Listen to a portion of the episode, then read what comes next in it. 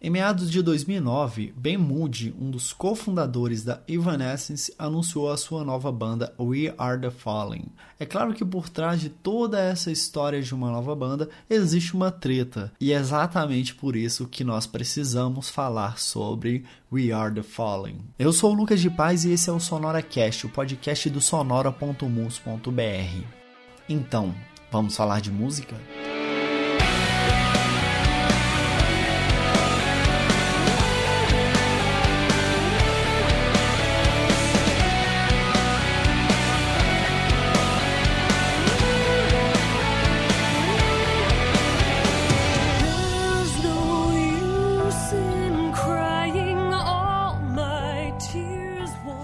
Praticamente impossível falar de We Are The Fallen sem citar Ben Moody, Emily, os ex-integrantes da Evanescence e a própria Evanescence.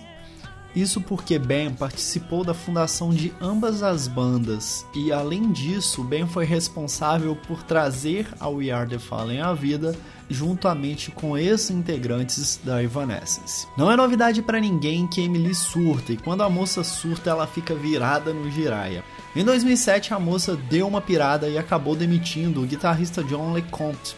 O motivo nunca foi revelado, já que no contrato da demissão o cara foi proibido de falar sobre isso. Ou seja, Emily já planejava há muito tempo mandar o cara para fora. Quem não ficou nada satisfeito com a história foi o baterista Rock Gray, que acabou pedindo demissão e juntos lançaram um projeto chamado Machina, que não deu uma boa alavancada. Enquanto rolava toda essa treta na Evanescence, na mesma época, uma cantora chamava atenção no American Idol. Carly Smithson era uma cantora conhecida na Irlanda pelo fracasso das vendas no seu disco solo. Disco esse que a gravadora teve investimento de 2 milhões e conseguiu apenas o lucro de de 300 cópias vendidas ainda nos três primeiros meses de lançamento. A cantora acabou ganhando destaque no American Idol, curiosamente gravando músicas de bandas de rock e metal, dentre elas a Evanescence, que a moça interpretava de forma assustadoramente parecida com Emily. Mesmo com todo um trabalho incrível dentro do programa, a irlandesa foi eliminada. A saída parecia ser o fim da carreira de Carly, mas foi aí que Ben viu uma oportunidade para o futuro daquela voz.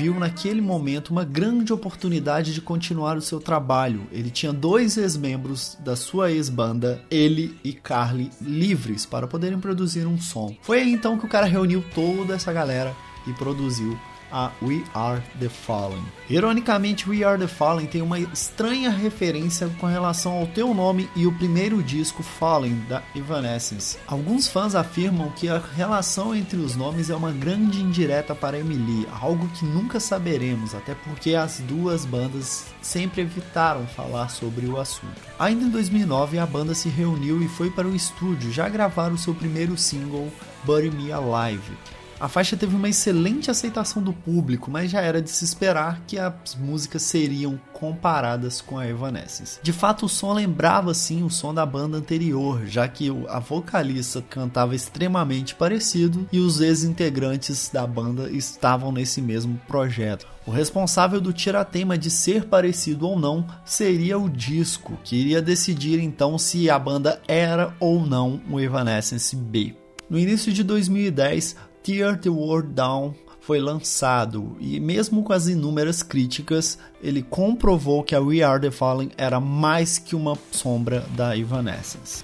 O disco seguia um pouco do gothic rock, que era aquelas misturas entre baladinhas, muito piano, letras extremamente depressivas e guitarras. Mas o timbre de Carly se diferenciou tanto, mas tanto da Emily, que o único resquício da relação entre as duas bandas havia caído por terra.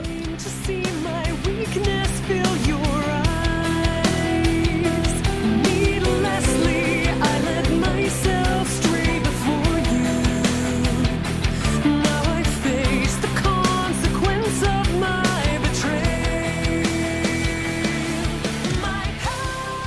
Apesar do imenso sucesso que o disco teve durante aquele ano, a banda não durou muito tempo e em 2012 a banda acabou se separando. Carly engravidou e dedicou a vida ao seu filho e aos seus projetos solos. Ben começou a investir em podcasts, Rock Gray seguiu em carreira solo, inclusive dando workshops pelos Estados Unidos, e John seguiu fazendo parte de várias e várias outras bandas. Se a We Are The Fallen foi ou não uma cutucada de Ben para Emily, nós nunca saberemos. Alguns meses antes do lançamento do primeiro disco da We Are The Fallen, Ben acabou lançando uma carta contando toda a sua história e toda a sua relação com Emily. Na carta ele disse que nunca teve mágoas, mas a gente sabe que no fundo, no fundo, o Evanescence sempre for a paixão do cara e ele nunca havia conseguido esquecer isso. Uma relação de amor, ódio e muitas, mas muitas mágoas. E exatamente por isso falamos sobre We Are the Fallen. Acompanhe o Sonora nas redes sociais,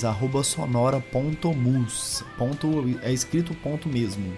E não esquece daquele page view lá dentro do blog sonora.mus.br.